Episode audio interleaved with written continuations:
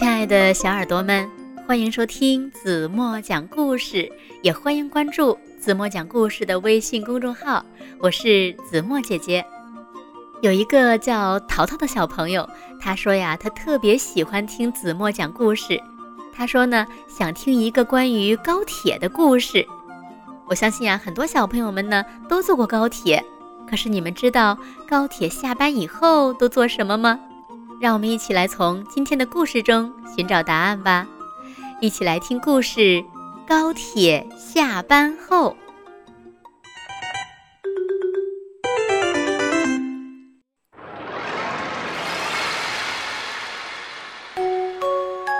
小朋友们，这辆高铁的名字呀，叫做“追风小子”。今天是他第一天上班，他从南到北。跑了整整十一个小时，把乘客送到了他们想去的地方。现在呢，终点站到了。司机叔叔要带追风小子去睡觉吗？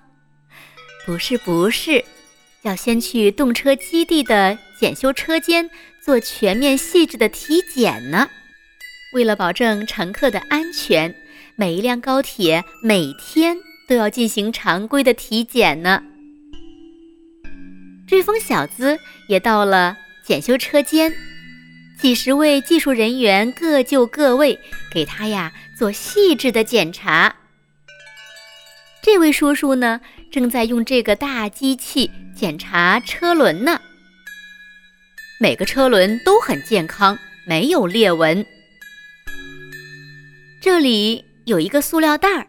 还有一根稻草，得赶紧清理干净了。哦，这颗螺丝松了，要迅速的修复呢。这里是高铁的车厢内部，保洁阿姨正在搞卫生呢。咦，哪个小朋友把熊宝宝落在座位上了？一会儿呀，阿姨会把小熊送到车站服务台的失物招领处。你们看，每个车厢里的厕所下都有一个大盒子，哦，里面呀装满了便便。嗯，快用管子把便便都吸空。三个小时以后，追风小子的体检终于全部完成了。现在舒舒服服的洗个澡吧。洗完澡以后呢？追风小子被司机叔叔开进了车库睡觉去了。车库里已经有好多高铁兄弟在了。第二天一早，追风小子醒了，可以出发了吗？还没呢，要等动检车先走。动检车穿着一身黄色的衣服，大家都叫他黄医生。因为呀，他每天都要第一个出发，去检查铁轨线路是否正常。动检车检查完线路，一切正常，这下子追风小子和他的高铁兄弟可以带着旅客上路了。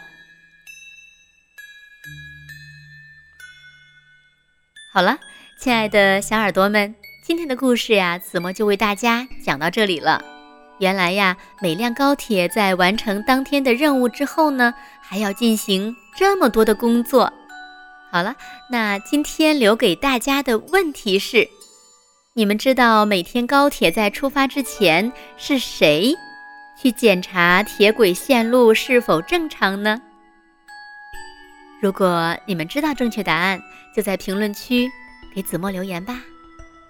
好了，今天就到这里吧。明天晚上八点半，子墨还会在这里，用一个好听的故事等你哦。当然了，也欢迎小朋友们把你们喜欢听的故事留言告诉子墨，说不定下一次子墨讲的就是你推荐的故事呢。那如果小朋友们喜欢听子墨讲的故事，也欢迎你们多多转发，让更多的人听到子墨讲的好听的故事，好吗？当然了，别忘了拖到文章的底部。点赞，点广告，转发朋友圈。好了好了，闭上眼睛，睡觉了。